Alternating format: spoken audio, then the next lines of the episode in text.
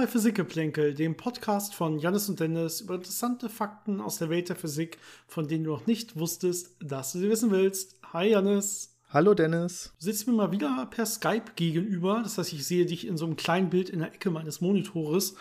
Das heißt, du bist immer noch nicht 100% gesund oder was sagt dein Leben momentan so? Ja, ich bin immer noch nicht 100% gesund. Es wird langsam besser, aber das zieht sich doch ein bisschen hin. Ah, krass, hast dich wahrscheinlich nicht äh, direkt gut genug erholen können, oder? Eigentlich sollte sich doch so eine relativ einfache Krankheit nicht so lange hinziehen. Ja, es kann, es kann sich schon hinziehen. Also es ist schon.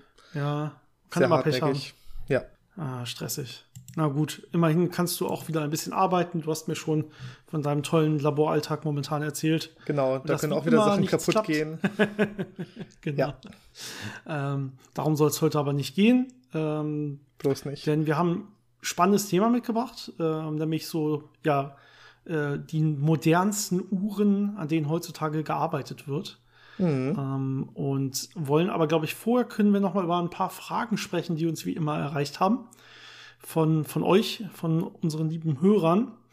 Und äh, vorher vielleicht ein kleines Shoutout an der Stelle, wie immer ein bisschen Werbung. Äh, schickt uns bitte weiter Fragen. Wir leben davon, unser Podcast lebt davon, äh, und auch viele schöne, spannende Themenvorschläge. Wenn ihr was habt, worüber ihr mal was mehr hören wollt als nur die Beantwortung einer Frage und ihr glaubt, wir haben dazu noch nicht wirklich was gesagt oder es ist viel zu lange her oder ihr habt es nicht ausreichend verstanden oder so, dann nehmen wir auch sehr gerne einen Haufen Themenvorschläge entgegen. Äh, Themenvorschläge entgegen. Das hilft uns dann auch weiter bei der Auswahl äh, von ja, Folgeninhalten. Äh, das ist bei uns quasi überhaupt nicht festgelegt. Also wir haben jetzt nicht eine Liste mit den nächsten acht Themen der nächsten acht Wochen, sondern äh, die größte Zeit an einem Wochenende geht meist bei uns darauf äh, damit verloren, dass man sich entscheiden muss, über was man denn heute reden will. Genau, also hilft uns, helft uns da ein bisschen und, und, und äh, schickt uns auch äh, interessante Themenvorschläge, die ihr habt, aber auch gerne weiter Fragen, die ihr über unsere Podcast-Folgen habt oder allgemein über Physik, die euch in den Sinn kommen. Äh, natürlich auch sind wir auch äh, ja, offen für Anmerkungen und Kritik und so weiter. Erreichen könnt ihr uns wie immer entweder über unsere E-Mail-Adresse physikgeplänkel.gmail.com, physikgeplänkel zusammengeschrieben, geplänkel mit AE, äh, oder über unsere Social-Media-Kanäle Instagram und Facebook, äh, Facebook Physik-Geplänkel. Gut, äh, genug aufgesagt. für heute würde ich fast sagen. Ähm, ich glaube, Janis, wir haben drei Fragen bekommen, die Sinn machen, dass wir kurz darüber reden. Ja ich würde sagen, die gehen wir dann vorher durch. Das ist nämlich nicht so viel. Das kriegen wir, glaube ich, ganz gut hin. Und dann passt das. Ähm, ich gucke gerade, die erste hat uns per E-Mail erreicht und zwar von Jan. Vielen Dank dafür auf jeden Fall. Und zwar geht es um Atomkraftwerke. Er schreibt nämlich, ich habe mal gehört, dass für Atomkraftwerke Uran verwendet wurde, weil sich daraus ebenfalls wunderbar Munition für das Militär herstellen lässt und eigentlich ein anderes radioaktives Material verwend verwendet werden könnte, welches sauberer wäre. Äh, denke mal nicht so lange strahlt zum Beispiel. Äh, er denkt, es war ein Element mit T. Er meint sehr wahrscheinlich Thorium. Wir können gleich mal was dazu sagen. Ähm, und ja, er hat jetzt drei Fragen dazu. Nämlich erstens, stimmt es im Prinzip, dass sich aus diesem Grund für Uran entschieden wurde? Also mit so einem militärischen Hintergedanken quasi. Äh, zweitens gibt es andere Stoffe, die sich vielleicht besser eignen, aber zum Beispiel nicht in ausreichender Menge verfügbar sind. Oder drittens, was ist eigentlich mit Uranmunition? Strahlt die nicht ewig ab? Oder sind das sehr geringe Mengen oder zu geringe Mengen für ausreichend Strahlung? Äh, und wurde das Material deshalb nur aufgrund ihrer Masse verwendet? Vielleicht fangen wir mal oben an. Ja, uns ist dabei aufgefallen, dass wir auch noch eine Folge machen müssen über Atomkraftwerke allgemein. Ähm, aber das wird dann in einer zukünftigen Folge Stimmt. mal der Fall sein. Jetzt versuchen wir kurz auf die Frage einzugehen, ohne dass es zu sehr ausartet. Und ähm, die Frage nach dem Brennmaterial ist natürlich eine berechtigte Frage. Gerade in der Anfangszeit muss man sich überlegen, was nehme ich eigentlich dafür? Und der nächste Gedanke ist natürlich, was habe ich zur Verfügung und was funktioniert? Und da bleibt schon nicht mehr so viel übrig in diesem äh, Bereich vom Periodensystem. Da hat man halt so Elemente wie Thorium, Uran, Plutonium. Und alles, was dann da drüber kommt, das findet man nicht mehr wirklich auf der Erde und vieles davon ist sehr, sehr instabil und würde quasi. Hat man schon bei Plutonium Probleme sogar, ne? Genau, Plutonium muss man auch schon meistens äh, künstlich herstellen, weil das auch ja relativ äh, fragil ist und, und nicht in großen Mengen Selten vorkommt. vorkommt ja. Und äh, alles, was weiter drunter im Periodensystem ist, da kriegt man einfach keine vernünftige Kernspaltung mit hin. Das zerfällt dann radioaktiv, aber äh, das ist nicht das, was man in einem äh, Atomkraftwerk möchte. Das heißt, da hat man wirklich relativ wenig Auswahl und Uran findet man relativ gut in der Natur. Es gibt riesige ähm, Uranerzvorkommen, die abgebaut werden, überall auf der Welt ob das äh, teilweise auch in Deutschland äh, Bereiche sind, äh, Richtung äh, Tschechien, in dem äh, Erzgebirge ist es, glaube ich, wo es relativ viel davon gibt, aber auch in Australien gibt es ja. riesige Lagerstätten, in Afrika. Ähm, da kommt man relativ gut dran. Und äh, da hatte man auch relativ früh dann Techniken, um das dann ja äh, anzureichern und eben in Zustand zu bringen, wo man so ein äh, Kraftwerk damit betreiben kann. Und was gerade in der Anfangszeit noch relativ wichtig war, ist, äh, es gibt auch eine militärische Anwendung. Uranmunition ist ja jetzt nicht unbedingt der Hauptantriebsfaktor, äh, weil das ja wirklich abgereichertes Uran ist, also nicht das, was man im Reaktor verwendet, vielleicht ein Teil von dem, was dann aus dem Reaktor rauskommt, wenn es verbraucht ist. Ähm, aber was man mit bestimmten Reaktortypen und mit Uran eben machen konnte, ist sich eben waffenfähiges Material, zum Beispiel Plutonium, zu erbrüten, äh, dass man für Atomwaffen eben äh, die Ausgangsstoffe hatte. Und äh, gerade das war mhm. natürlich äh, damals in den 50er, 60er Jahren im Kalten Krieg äh, relativ äh, zentral, äh, gerade so für ja damals Sowjetunion und die USA. Genau, das heißt, die ersten Atomkraftwerke waren alle, eigentlich alle auch Brüter indem man dann auch direkt äh, zum Beispiel Plutonium, wie du gerade gesagt hast, oder auch anderes waffenfähiges, hoch angereichertes Uran äh, gebrütet hat. Das heißt, sich quasi erzeugt hat, äh, um das, um dann damit auch durchaus Waffen bauen zu können. Aber du hast ja schon gesagt, Uranmunition, ähm, das hat, das hat Jan eigentlich schon sehr richtig geschrieben in der E-Mail. Das ist im Prinzip aufgrund der hohen Masse, beziehungsweise spezifisch aufgrund der hohen Dichte, äh, so interessant als Munition. Ne? Hat halt dann, ist hohe Durchschlagskraft, wenn man so will, einen hohen Impuls bei derselben Geschwindigkeit und ähm, da macht die Strahlung eigentlich nichts aus an der Stelle. Ähm, genau, das, da nimmt man dann einfach bei, wenn man eh dabei ist, Uran anzureichern, kann man das, was man im Folge dessen abgereichert hat, quasi einfach dann als Abfallprodukt äh, weiterverwenden und da es so eine extrem hohe Dichte hat und ein richtig schönes Erz ist, quasi kannst du es dann einfach verwenden oder äh, um, um daraus eine gute, eine wirklich gute Munition zu bauen. Problem dabei ist natürlich, ähm, ja klar, es strahlt ein bisschen, ähm, aber das ist natürlich in der Munition erstmal einigermaßen äh, kompakt zusammen, wird sich natürlich ein bisschen verteilen. Aber ich glaube, der, der schädlichere Teil dabei ist natürlich, dass es auch Schwermetalle sind, die dann möglicherweise ja. die Umwelt verseuchen, wenn man damit äh, ja äh, umherballert. Ähm, deswegen, mhm. ich meine, ist Uranmunition nicht auch verboten oder irgendwie sehr, sehr eingeschränkt? Ich, es gibt auf jeden Fall gute ich, Gründe, dass man das ja dass da Regulationen stattfindet. Ich meine, es ist erlaubt, aber genau wissen tue ich nicht, aber wahrscheinlich nur in bestimmten Gebieten oder so, keine Ahnung. Äh, das, da spekulieren wir jetzt wild rum, umher, ob das erlaubt ist oder nicht. Militärisch sind wir da, glaube ich, nicht qualifiziert, irgendwelche Aussagen nicht. zu treffen. Aber genau, also ich glaube auch, wenn, da, wenn du davon getroffen wirst, ist eine Schwermetallvergiftung das Problem und nicht ähm, die Strahlung, außer vielleicht irgendein spezielles äh, Organ wird getroffen und da bleibt das Ganze dann stecken oder so. Ich meine, dann könnte vielleicht die Strahlung ein Problem sein, alles andere ist ansonsten selbst dann wäre wahrscheinlich eher das, das Schwermetall ein Problem. Ich meine, man kennt das ja aus den klassischen so Anfängerlaboren ähm, für Physikkurse, wo man die ganzen verschiedenen St Atomstrahler da hat äh, so Beta-Strahler, Alpha-Strahler und so weiter. Und äh, dann guckt man immer und äh, dann hört man so eine Sicherheitseinweisung oder gibt die auch zum Beispiel mal, wenn es, mhm. also ich habe die öfter gegeben zum Beispiel und dann das, wo man immer am meisten darauf hinweisen muss, was wirklich das Gefährlichste ist für alle Studenten, die daran teilnehmen, sind die großen Bleiklötze, die überall stehen, mit denen man sich natürlich eigentlich vor der Strahlung schützen will. Aber die Strahlungsniveaus sind natürlich in einem Bereich, wo es eigentlich nichts ja, dem Körper anhaben kann, außer man verschluckt die Dinger eben.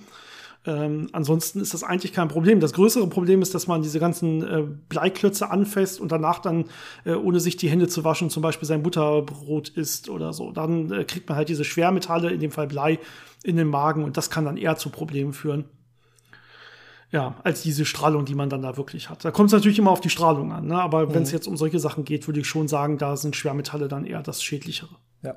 Gut, das war die Frage. Wie gesagt, eine, Folge über Atomkraftwerke ist in Planung. Das kommt auf jeden Fall noch. Da haben wir noch eine Lücke zu füllen, quasi.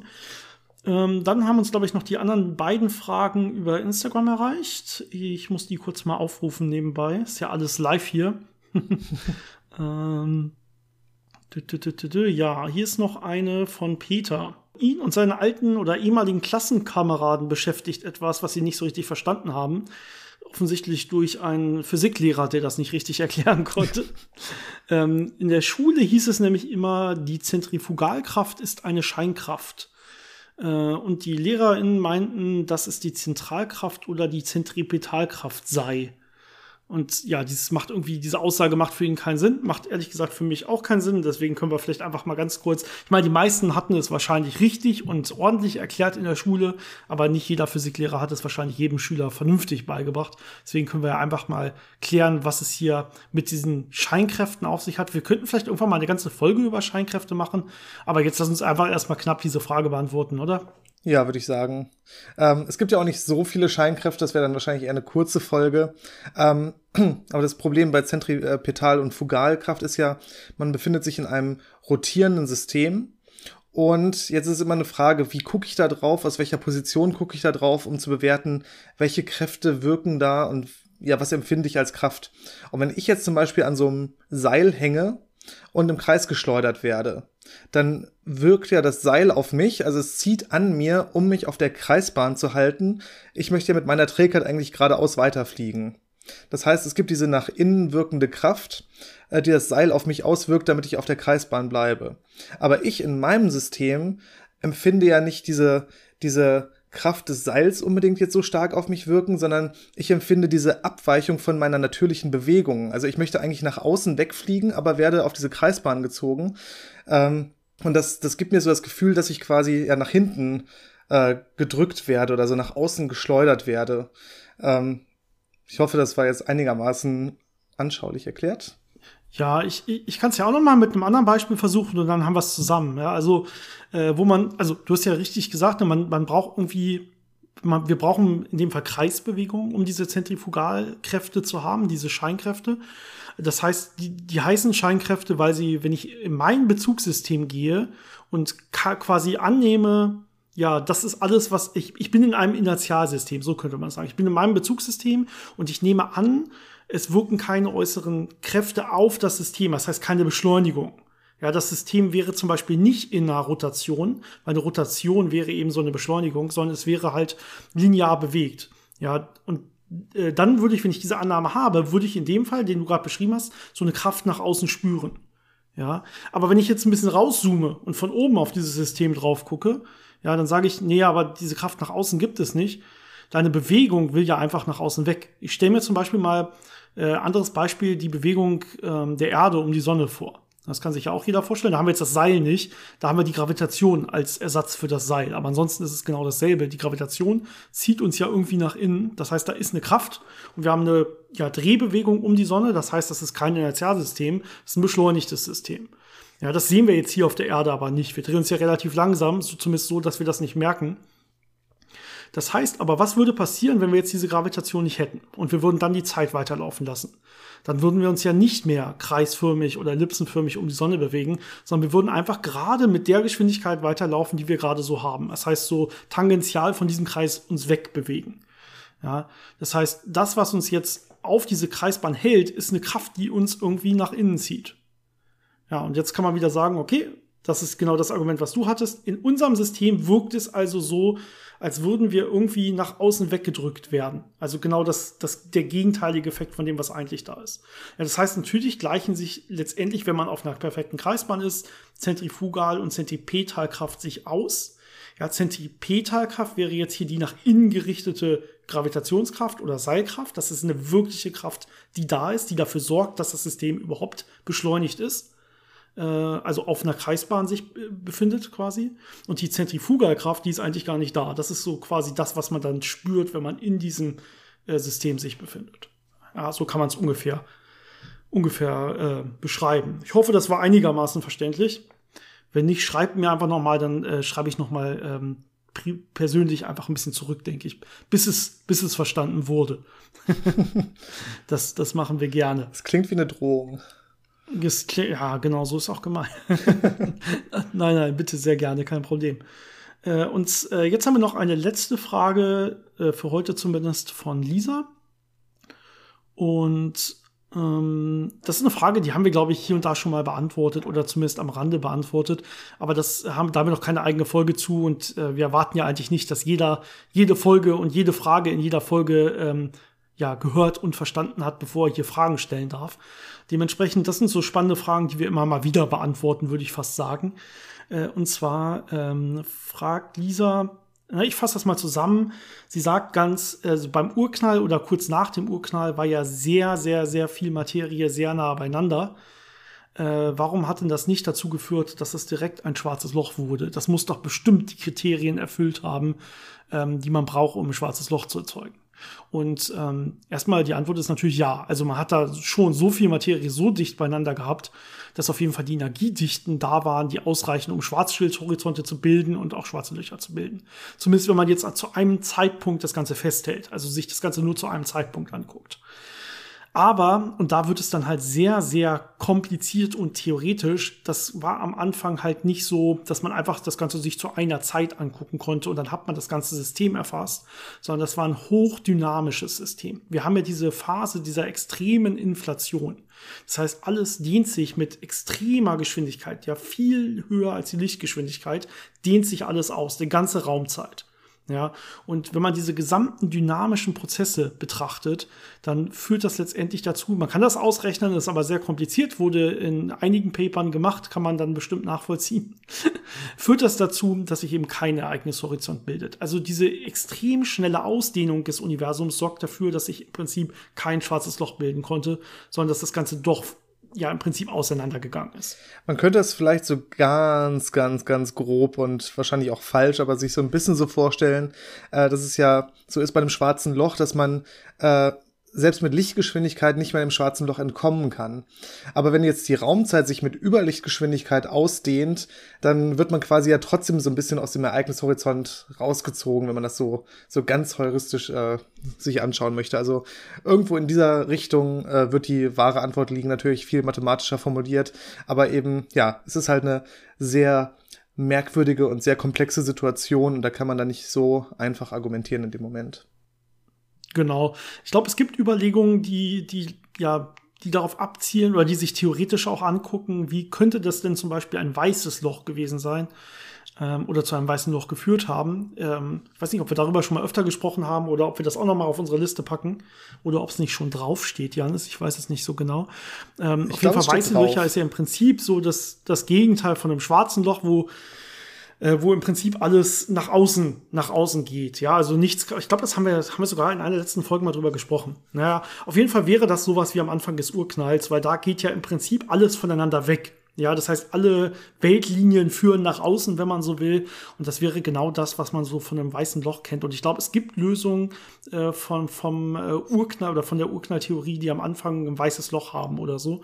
Äh, müsste ich mich aber auch noch mal einlesen. Das heißt, ähm, schwarzes Loch äh, würde es so nicht geben, weißes Loch eventuell, aber auch zumindest nicht in unserer gängigsten Kosmologie.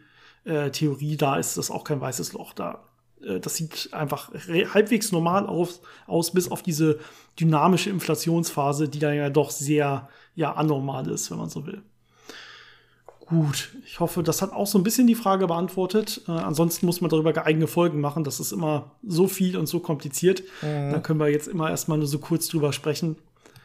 Äh, wenn ihr darüber mehr erfahren wollt, also über eine dieser ganzen Punkte, die wir jetzt so angeschnitten haben, schreibt uns das einfach bitte. Dann machen wir das, äh, nehmen wir das mit auf unsere Liste, auch weiter nach oben direkt.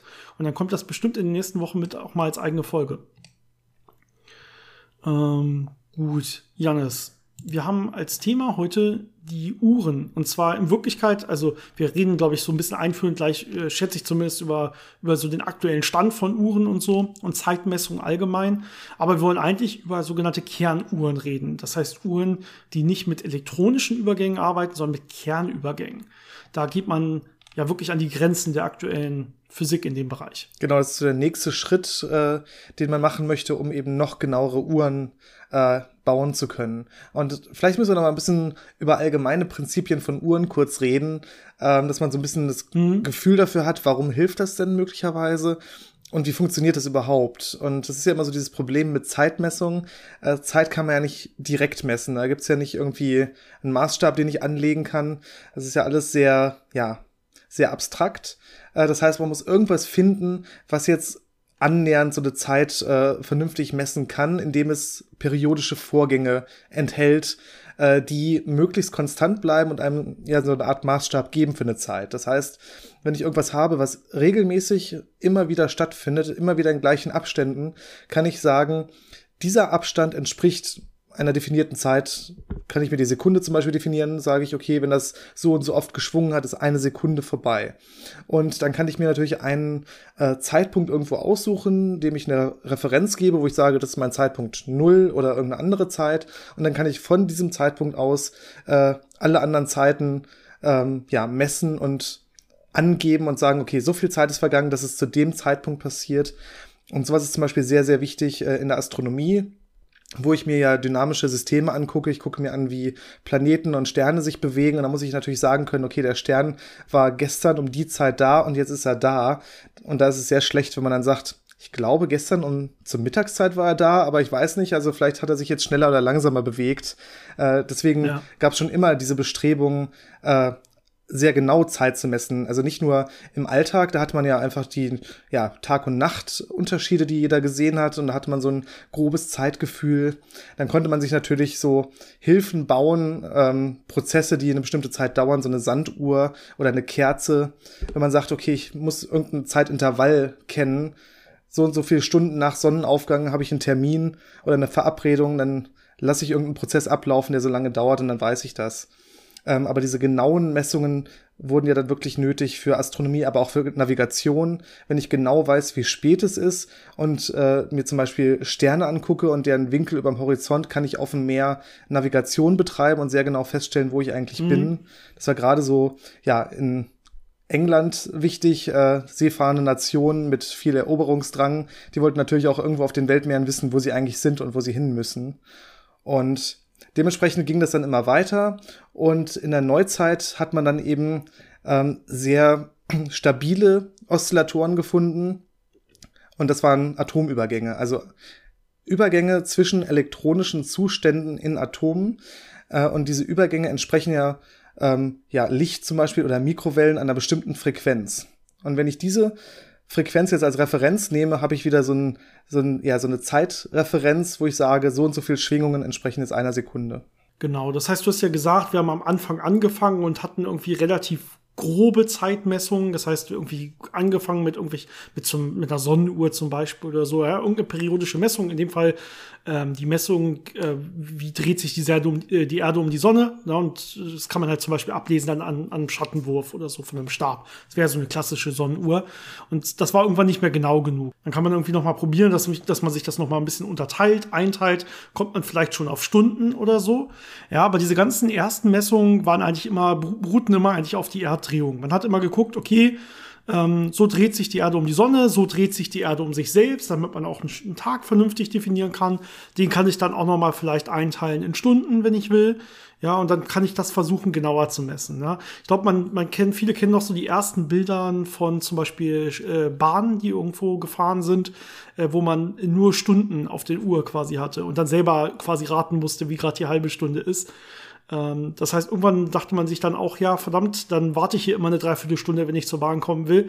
Das ist auch nicht Sinn der Sache. Brauchen wir doch noch irgendwie doch auch Minutenzeiger oder so. Da muss man aber auch genauer die Zeit messen können. Die kann ja nicht immer falsch liegen. Das heißt, man hat irgendwie schon ein Anliegen, zumindest in dem Bereich immer genauer und genauer zu werden. Und ähm, wie du ja gesagt hast, irgendwann beziehen wir uns einfach gar nicht mehr auf irgendwelche Drehungen der Erde, sondern irgendwann denken wir uns, okay, was sind Sachen, die wir noch genauer kennen? Weil die Erde hat schon hier und da auch mal Abweichungen ähm, die präzidiert ein bisschen, die schwankt ein bisschen, ähm, die ist ja nicht eine perfekte Kugel und so weiter. Ja, und dann hast du gesagt, okay, ähm, also wir sind natürlich äh, irgendwann da gelandet, was du gesagt hast, nämlich bei, bei so Atomschwingungen und so. Aber es fing natürlich an bei anderen Oszillationen noch von, von Pendeln, Pendeluhren, die man genau machen konnte und so weiter. Ne? Wir haben äh, dann ja irgendwann Quarzuhren gehabt. Das heißt, wir haben irgendwie Quarzkristalle, die man elektrisch anregen konnte und die haben so schön wie so eine Stimmgabel quasi dann auf einer Frequenz gesch äh, geschwungen. Also sind auf einer Frequenz geschwungen.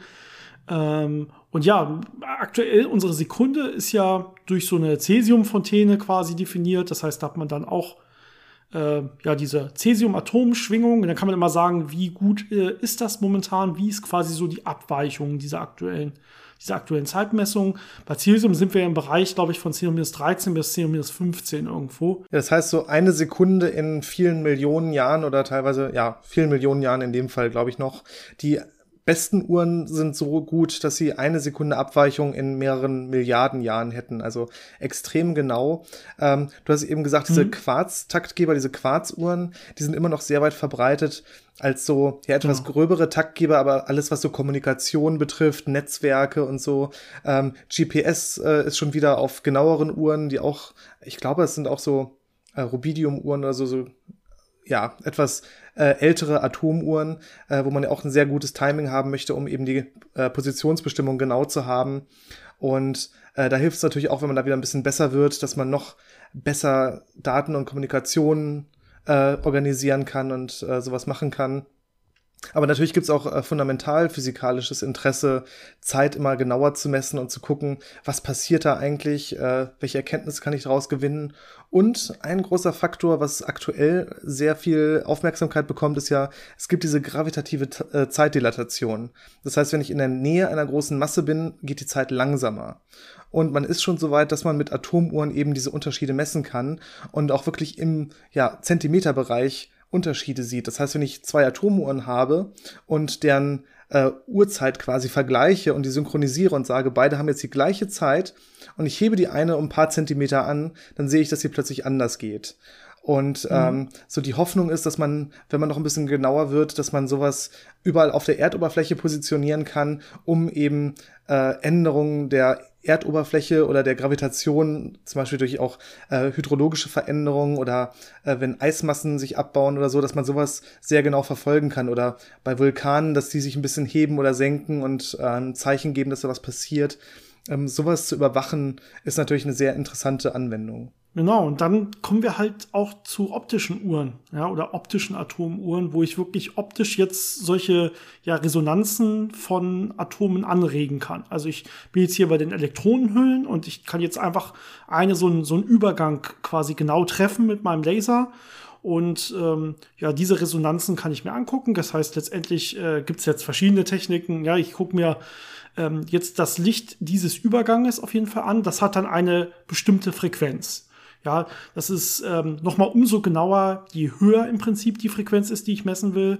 Ähm, und ähm, ja, je stabiler dieser Übergang ist, wenn man so will, weil ich dann diesen, ja, die, die Frequenz selber umso genauer bestimmen kann, je stabiler der Übergang ist. Deswegen nimmt man da sehr gerne sogenannte verbotene Übergänge in der Quantenmechanik.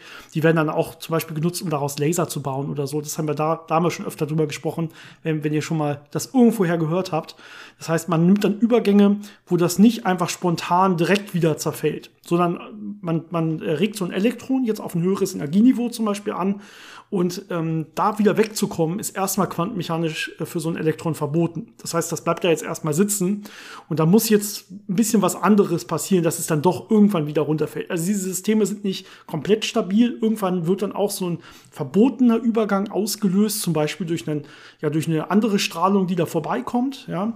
Ähm, aber letztendlich haben die deutlich höhere äh, Zeiten, in denen sie in diesen höheren ähm, ja, Energieniveaus sitzen bleiben, als wenn ich äh, so, so einen normalen Übergang treffe quasi. Und dadurch kann ich dann letztendlich auch ähm, die Frequenz dieses Überganges, also den Energieunterschied von, der, von dem Grundzustand zu diesem Übergang quasi viel, viel genauer bestimmen. Das ist ja wieder diese Energie-Zeitunschärfe, die da so ein bisschen reinspielt.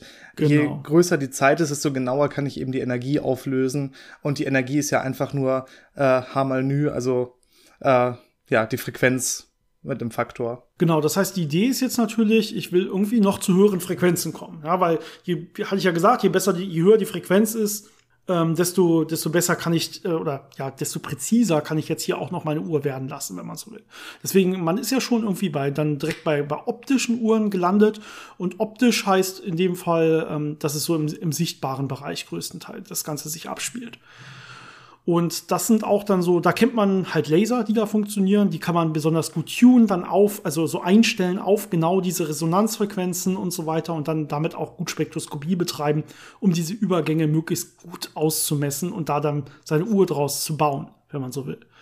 Ja, und äh, wenn es jetzt zu höheren Frequenzen gehen soll, ist das nicht mehr so einfach. Dann wird es halt äh, ja ein bisschen komplizierter. Am, man kann sich natürlich vorstellen, das Beste, was wir haben könnten, wäre irgendwie so eine Röntgenuhr oder sowas. Ja, also wir nehmen irgendwie direkt, wir, wir nehmen extrem kleine Wellenlängen, hohe Frequenzen, hohe Energien. Das wäre dann die Röntgenstrahlung.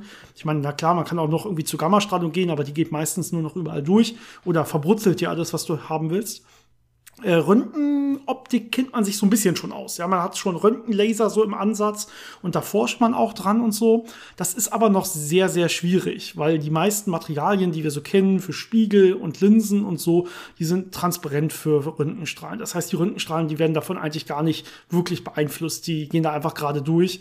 Und äh, solche Röntgenlinsen und so zu bauen, das ist alles sehr, sehr kompliziert. Das heißt, man kann einfach vielleicht in einen Bereich gehen, wo man gerade noch so funktionierende Laser hat und gerade noch so funktionierende Optiken hat. Und das ist dann so der, der, ja, der, der energetisch höhere Ultraviolettbereich, so an der Grenze zum Röntgenbereich. Und das ist genau da, wo wir eigentlich, oder das, wo wir heute drüber reden wollen. Das ist halt genau dieser Bereich, wo letztendlich solche Kernuhren hinwollen.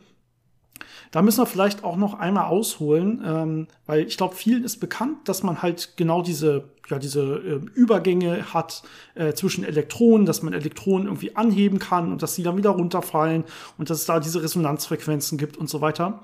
Ähm, ich weiß nicht, wie viele Leute Kernphysik in der Schule hatten. Im Kern haben wir nämlich im Prinzip was sehr, sehr identisches. Ne? Im Kern gibt es auch solche Energieniveaus, und da kann man auch den Kern anregen auf ein höheres Energieniveau und der kann wieder runterfallen.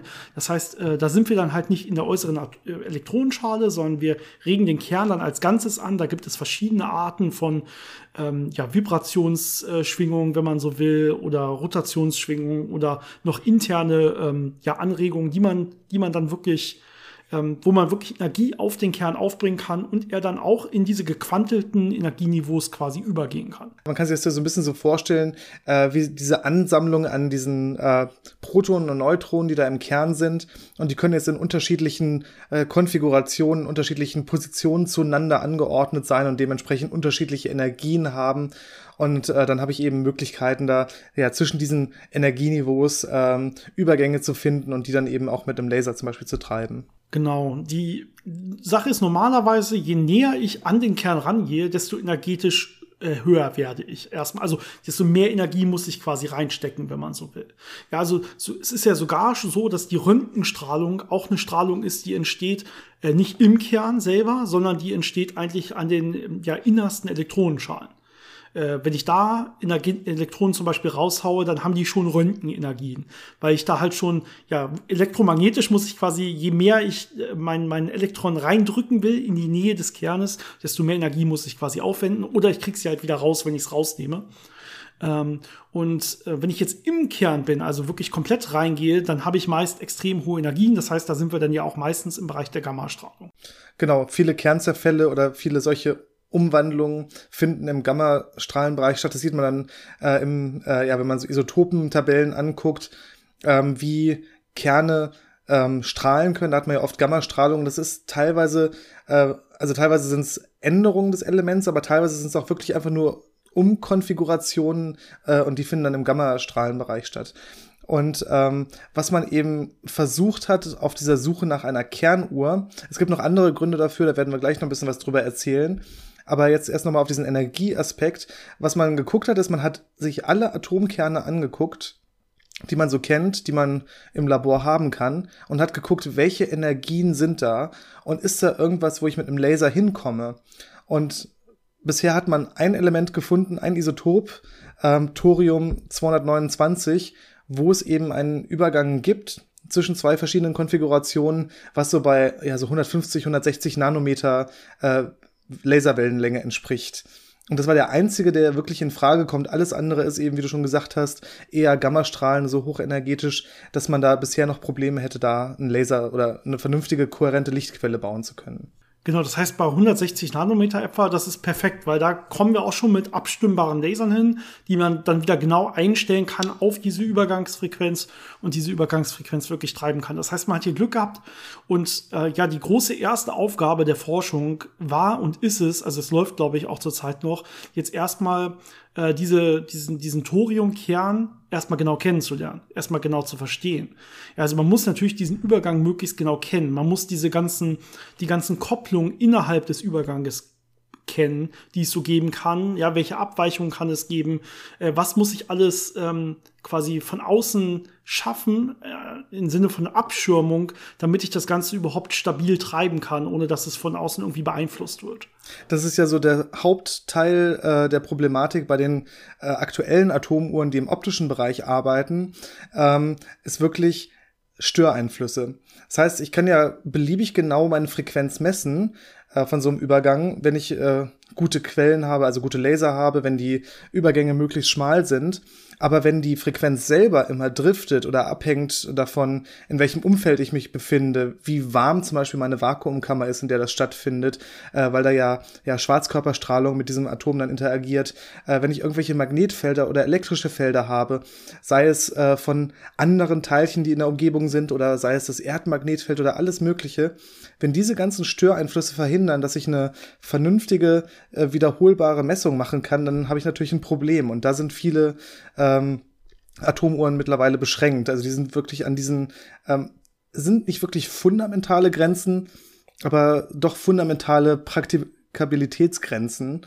Und ja. äh, da verspricht eben dieser Kern noch ein bisschen äh, so eine Größenordnung rausholen zu können. Äh, nicht nur, weil er eben eine höhere Energie hat, sondern weil er auch wesentlich weniger empfindlich auf solche Störeinflüsse ist. Ja, genau. Also Elektronen ja, die sind ja auch viel leichter und da merkt man schon, die können viel mehr quasi vibrieren. Ja, die können viel mehr, diese ganzen Elektronenniveaus können viel mehr miteinander, miteinander interagieren. Ähm, und diese, diese magnetischen Momente im Kern oder elektromagnetischen Momente im Kern sind deutlich, deutlich kleiner. Also man hat deutlich weniger ja, Beeinflussung dadurch. Und deswegen äh, verspricht das auf der, an der Stelle auf jeden Fall eine deutlich höhere äh, Präzision, mit der man das Ganze nachher messen kann. Ein anderer Faktor ist auch ähm, die Atome, die man im Moment hat. Da hat man entweder so kleine Ensembles mit ein paar tausend äh, Atomen, die man da gleichzeitig abfragen kann. Häufig hat man aber auch so Ionenuhren, wo dann wirklich einzelne Ionen oder so ein paar Ionen in der Falle sind, die man dann abfragt. Das heißt, man hat relativ wenige ähm, ja, Messwerte, die man gleichzeitig bekommt. Das heißt, Mitteln dauert relativ lange, bis man vernünftige äh, Aussagen bekommt. Ähm, wenn man jetzt aber oder eben, beziehungsweise weil die sich gegenseitig stören würden. Wenn man jetzt aber den ja. Kern anguckt und sich anguckt, wenn der jetzt in einem ja in so einem Festkörper drin ist, in so einem Kristallgitter zum Beispiel oder so, dann wird er gar nicht so stark von den anderen äh, Atomen, die um ihn herum sind, beeinflusst. Das heißt, ich kann dann anfangen, ganz viele von solchen äh, Thoriumatomen in einen Festkörper zu packen und dann gleichzeitig abzufragen, ganz viele Messwerte zu bekommen. Und diese ganzen Kerne werden eben sehr, sehr wenig von der Umgebung beeinflusst und trotzdem äh, kriege ich dann am Ende ein sehr gutes Ergebnis, obwohl die so dicht gepackt sind. Ja, und dann ist die Frage, wie man das wirklich messen kann. Also wir haben natürlich einmal gesagt, okay, das ist in einem Bereich, wo man es direkt mit Lasern ansprechen kann, also so eine direkte äh, Spektroskopie, wenn man so will, machen kann. Ähm, man, hat aber auch bisher schon gute Ergebnisse äh, erzielt, indem man gar nicht den Kern jetzt selber gemessen hat. Man muss das, äh, dieses Niveau natürlich irgendwie treiben oder sich zumindest anschauen wollen, die, was damit so zusammenhängt. Aber man kann zum Beispiel den Einfluss auf die Elektronenhülle messen die jetzt äh, das, das Ganze macht. Also wir, wir ähm, regen jetzt den Kern leicht an, ja, in diesem Bereich energetisch, was wir, was wir besprochen haben. Und das wird jetzt eine leichte Verschiebung in der, in der innersten Elektronenhülle äh, bewirken. Das nennt man in der Physik Hyperfeinstruktur. Das ist quasi die Wechselwirkung ähm, ja, der, der Momente der Elektronen, die wir haben, mit dem Kern. Und ähm, ja, diese Hyperfeinstruktur heißt schon hyperfein, weil man sehr genau hinschauen muss, damit man es überhaupt sieht, quasi, damit es überhaupt auffällt. Ähm, aber heutzutage eigentlich kein Problem mehr, solche Hyperfeinstrukturen zu messen. Also äh, die Beeinflussung der Elektronenbahnen quasi aufgrund, äh, aufgrund des Kernes. Und ähm, ja, man kann, äh, wir hatten zum Beispiel mal eine eigene Folge über Mösbauer Spektroskopie gemacht. Da kann man sowas noch rücksto äh, rückstoßfrei messen. Das heißt, wir haben dann Doppler-Effekt quasi noch mit rausgenommen, der normalerweise stört bei solchen spektroskopischen Messungen. Äh, kann man sich vielleicht die Folge nochmal anhören, wenn man sich jetzt hier wirklich für die technischen Details interessiert. Ja, aber es ist einfach nur, wir können sehr gut mit einer Mösbauer-Spektroskopie jetzt genau eben äh, diese Hyperfeinstruktur zum Beispiel messen. Und damit äh, haben wir jetzt auch extrem ja schon, schon präzise Messungen dieser Übergangsfrequenz letztendlich. Und das wäre ja dann schon unsere Uhr. Ja, aber es ist natürlich alles noch sehr äh, in der Entwicklung, ähm, weil da eben diese ganzen Details noch besser verstanden werden müssen. Also man muss genau verstehen, wo exakt dieses Ener dieser energetische Übergang ist, damit man den auch wirklich gut treiben kann. Man muss äh, sehr genau noch charakterisieren, wie genau alle möglichen Störgrößen einkoppeln können, dass man auch bloß keine übersieht und dass man das äh, genau versteht und dann eben ja, die ganzen Möglichkeiten eruieren. Kann man das in so einen Festkörper äh, einschließen oder hineinpacken? Oder gibt es dann doch Probleme, dass da irgendwelche ja, Wechselwirkungen äh, das schlechter machen, als man das eigentlich äh, gedacht hat. Und natürlich auch die Laserentwicklung muss dann noch ein bisschen weitergehen, dass man eben diese ähm, ja, Nah-UV oder auch äh, Extrem-UV-Laser äh, so gut hinbekommt, dass sie eben sehr präzise spektroskopieren können und das auch über längere Zeiträume und dass man die stabilisieren kann. Also da ist noch äh, sehr viel Arbeit notwendig, aber die Fortschritte sind da schon sehr beeindruckend. Und ja, hoffentlich kann man dann in den nächsten Jahren wirklich über die ersten Realisierungen von so einer Kernuhr lesen. Äh, das wäre dann wirklich sehr spannend. Dann kommt man, glaube ich, auch schon in den Bereich fast von Millimeter-Auflösung von Gravitationsfeldern. Das heißt, wenn ich dann die Uhr wirklich einfach nur mhm. so einen Millimeter oder ein paar Millimeter hochhebe, äh, sehe ich schon eine andere Zeit was sehr faszinierend ist, weil das dann auch äh, bedeuten würde, dass wahrscheinlich, äh, je nachdem, wie Sachen in dem Labor angeordnet sind, das auch das beeinflussen kann. Und dann kommt man in äh, Bereiche, wo es wirklich, wirklich schwierig wird, ähm, ja, vergleichbare Messungen zu machen, weil es einfach von so vielen Details dann abhängt. Ja, musst du aufpassen, wo du quasi deinen äh, Schraubenzieher hinlegst, weil er einfach gravitativ deine Uhr verändert. Das wäre wahrscheinlich ein Problem letztendlich. Ähm, aber natürlich hat das dann dementsprechend gute Anwendungen. Ja? Du kannst das Ding ja dann einfach ähm, in Satelliten tun, die um die Erde fliegen und das Gravitationsfeld äh, extrem genau bemessen, zum Beispiel. Ähm, und ähm, ja, das, da gibt's ja auch schon Messungen, die das heute machen. Das würde dann einfach noch viel genauer gehen. Und man sieht ja heute schon Anwendungen, sowas wie, äh, wo sind Wasservorkommen, wo sind Schwermetallvorkommen, äh, wo schmilzen gerade die Eiskappen und so weiter. Das kann man ja alles allein über die Gravitationsfelder messen, äh, weil das natürlich ähm, ja alles dichte ja, dichte Anomalien quasi in der Erde sind. Ja, wenn da irgendwo viel Wasser ist, äh, kann man das schon von Stein gravitativ unterscheiden oder so. Oder wenn da irgendwo ganz viele Schwermetalle sind, kann man das auch von normalem Stein ganz gut unterscheiden. Und so kann man das einfach im Erdgravitationsfeld dann letztendlich messen mit solchen präzisen Uhren. Auch wie äh, Eisdicken äh, sich verändern, zum Beispiel das grönländische Eisschild, das wird ja auch schon äh, so untersucht und das kann man dann natürlich auch viel genauer nachvollziehen, wie sich das verändert und wie schnell sich das verändert. Ist ja gerade aktuell ähm, ja, gibt es ja sehr wichtige Messwerte. Genau, die Missionen, die das aktuell machen, da hatten wir, glaube ich, sogar schon mal eine eigene Folge drüber gedreht. Ich wette, es mhm. war eine unserer ersten mit, nämlich äh, die über Grace oder Grace Follow-On. Äh, ich glaube, da haben wir schon mal was drüber erzählt. Ähm, die versuchen das Auf ja aktuell Fall. so ein bisschen mit, mit Laser-Ranging zu machen. Ähm, aber ja, es wäre auf jeden Fall cool, wenn man das genauer machen könnte, äh, mit einer richtig schönen Auflösung letztendlich auch, also so einer lokalen, guten, guten Auflösung. Äh, das würde noch mal viel helfen, auch die Prozesse in der oder auf der Erde zu verstehen, wenn man so will. Da wir jetzt hier so viel über Thorium geredet haben, ähm, äh, komme ich noch mal ganz kurz und jetzt mal einen Riesensprung, weil oh. wir völlig vergessen haben, vorhin über äh, Thorium als Alternative zu Uran zu reden. Und wir reden ja die ganze Zeit darüber. Und das ist im Prinzip genau das, was hier auch gemacht wird. Also hier wird ja Thorium verwendet. Und die einfachste Art, so ein Thorium zu machen, wenn man so will, zu produzieren, ist einfach, man nimmt Uran, ja, und ähm, ähm, das zerfällt dann zu Thorium radioaktiv. Das heißt, ähm, so kann man hier Thorium quasi erzeugen und benutzen. Und ähm, ich weiß nicht mehr, wer es war, aber ein Hörer hat ja am Anfang die Frage, wie sieht das mit Alternativen zu Uran aus und gibt es da vielleicht was Besseres? Äh, Thoriumreaktoren sind ja auch gerade im Gespräch. Ne? Da machen wir dann noch mal eine eigene Folge über Kernkraftwerke. Da reden wir auch über solche Salzwasserreaktoren, äh, Thoriumreaktoren. Ähm, aber das ist ja noch in der Erforschung, man ist halt noch nicht so weit. Aber ähm, im Prinzip macht man dann auch äh, genau den umgekehrten Weg. Also man macht dann aus, Thor aus Thorium erstmal Uran und versucht das dann im Prinzip zu verwenden. Äh, einfach weil Thorium noch ein bisschen häufiger vorkommt auf der, auf der Welt als Uran. Ich glaube dreimal so viel ungefähr äh, wäre es noch mal ähm, schöner, wenn man das hinbekommt. Soll auch noch andere Vorteile haben. Da muss man die Technik aber noch ein bisschen vorantreiben. Deswegen, also noch mal um die Frage am Anfang zu beantworten, ich glaube, Uran hat schon somit die höchsten Energiedichten, die wir so kennen. Ähm, das heißt, macht schon Sinn, da Uran zu verwenden. Ähm, genau, aber hier nimmt man eben dann auch letztendlich Uran, lässt das zu Thorium zerfallen, äh, kontrolliert natürlich äh, in kleinem Maßstab ohne dass man hier groß äh, radioaktive, äh, radioaktiven Abfall erzeugt quasi und äh, kann dann damit diese schönen Experimente machen ja, in den nächsten Jahrzehnten hat man dann wahrscheinlich noch die Möglichkeit, wenn man diese Kernuhren äh, ja regulär zum Laufen bekommen hat und dann wirklich daran arbeiten kann, sie zu verbessern, dass man da auch nicht nur diese eine Größenordnung, von der im Moment äh, die Rede ist, äh, rausholen kann, sondern dass man auch wirklich äh, ja vier, fünf Größenordnungen rausholen kann und eben extrem, extrem präzise wird in der Zeitmessung. Und ich würde sagen, hm. wir werden euch auf jeden Fall auf dem Laufenden halten, wenn es da Neuigkeiten gibt, äh, interessante Entwicklungen, neue Paper. Ja. Wie immer, ne? Genau. Wie immer, wenn sich da was tut bei den Kernuhren, aber spannendes Konzept. Ähm, aber gar nicht so viel anders als äh, ja so zu normalen at äh, optischen Atomuhren, wenn man so will. Man geht einfach nur in die Kernübergänge rein. Dass es das überhaupt gibt, ist äh, ja vielleicht schon was Spannendes für sich, ne? dass, dass ein Kern auch solche quantenmechanischen äh, diskreten Energiestrukturen hat, wenn man so will. Gut, dann hoffe ich, euch hat das Ganze gefallen und ihr hört nächste Woche wieder rein und schickt uns äh, kräftig eure ganzen Fragen und Themenvorschläge, die wir natürlich brauchen. Ähm, okay, Janis, ich würde sagen, ich ähm, wir können uns für diese Woche verabschieden. Habt eine wunderschöne Zeit. Bis zum nächsten Mal. Bis dann.